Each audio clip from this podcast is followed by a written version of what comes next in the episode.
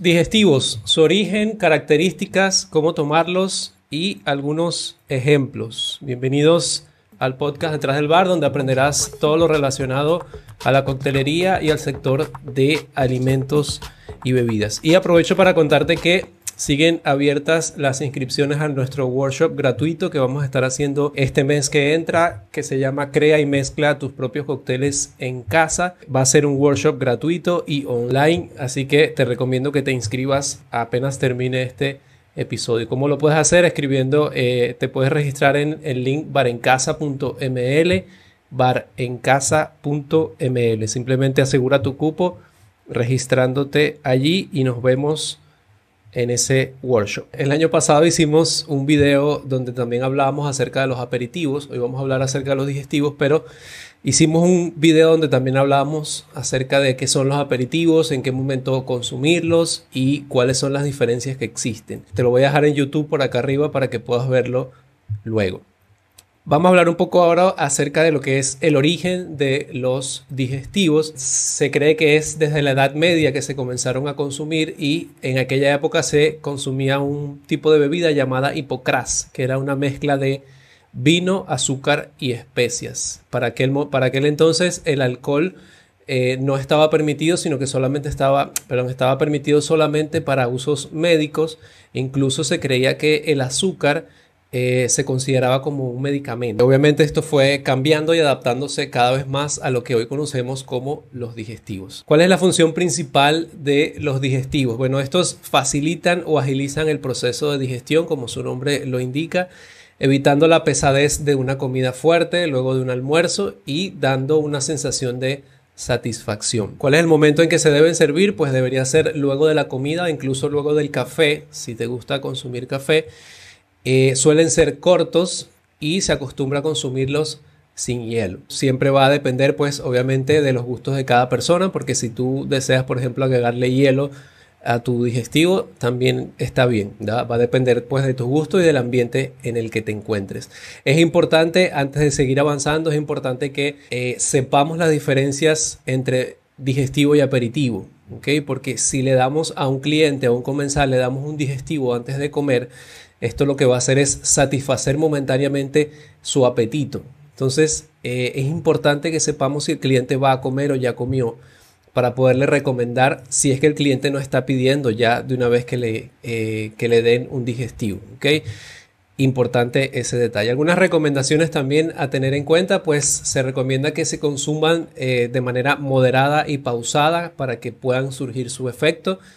Aparte de la función lógica que cumplen de ser digestivo, esto permite limpiar un poco el sabor que queda en la comida, de la comida en la boca, limpia un poco las papilas gustativas y ayudan a que eh, ayuda a la, absorción de la comida en el estómago ayudando también entonces a que tengamos un mejor riego sanguíneo. Sus sabores o características suelen ser pues dulces o cremosos, Puede haber una mezcla entre herbáceos y eh, dulces, como existen ya muchos hoy en día, y combinan o hacen un maridaje casi perfecto con los postres.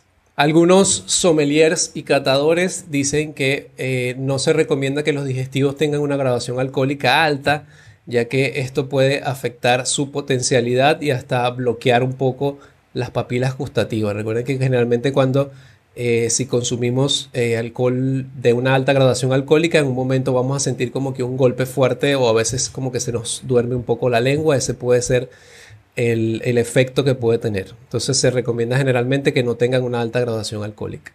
Algunos ejemplos de digestivos pues eh, pueden ser licores, vinos, incluso también cócteles. ¿Qué características deben cumplir o las que hemos mencionado ahora? Deben ser entonces dulces, cremosos, también herbáceo y una gradación alcohólica intermedia. Algunos licores de ejemplo que te dejo como digestivos, el amaretto, el frangélico, licor 43, sambuca, Baileys, limoncello, Cointreau, Grand Marnier, licor de café, licor de anís, hasta un prosecco, un chartreuse, crema de casis, licor estrega, drambuie, galiano, perfecto amor y licor de menta. Estos son algunos ejemplos de los más utilizados. Igual va a depender del país en que te encuentres, vas a poder tener unos u otros.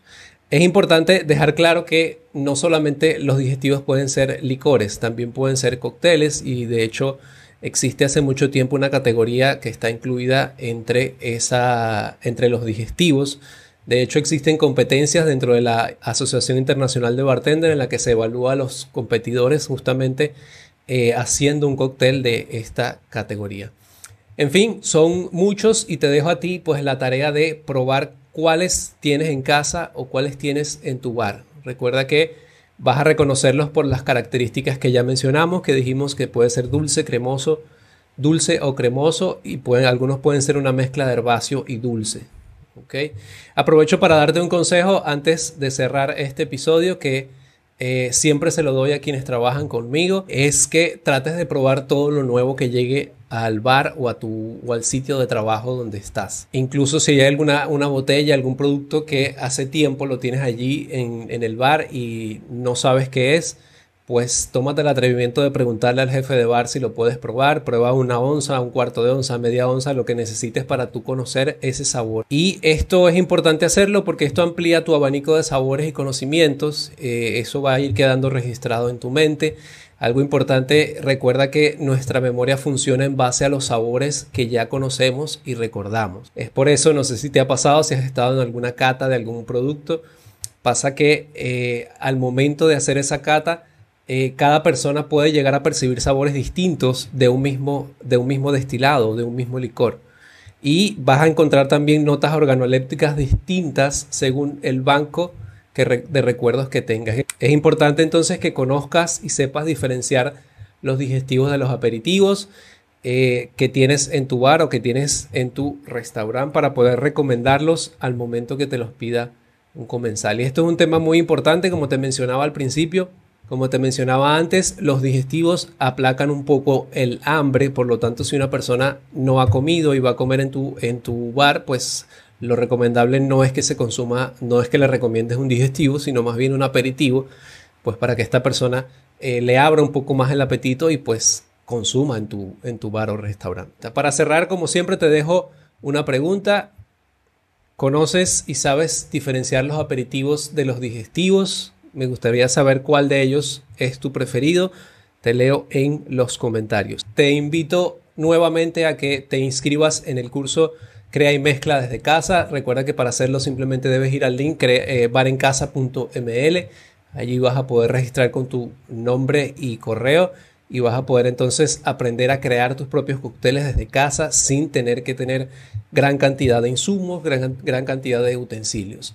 Me queda no más que decirte que si te ha gustado este episodio, nos ayudes a compartirlo con quien le pueda ser útil, nos des un like y nos vemos en el próximo episodio la semana que viene, que por cierto vamos a estar hablando acerca de las noticias de la industria. Recuerda que como habíamos mencionado antes, todos los últimos viernes, eh, la última semana de cada mes, vamos a estar hablando sobre ABC Bar, que es la sección que estuvimos hablando hoy.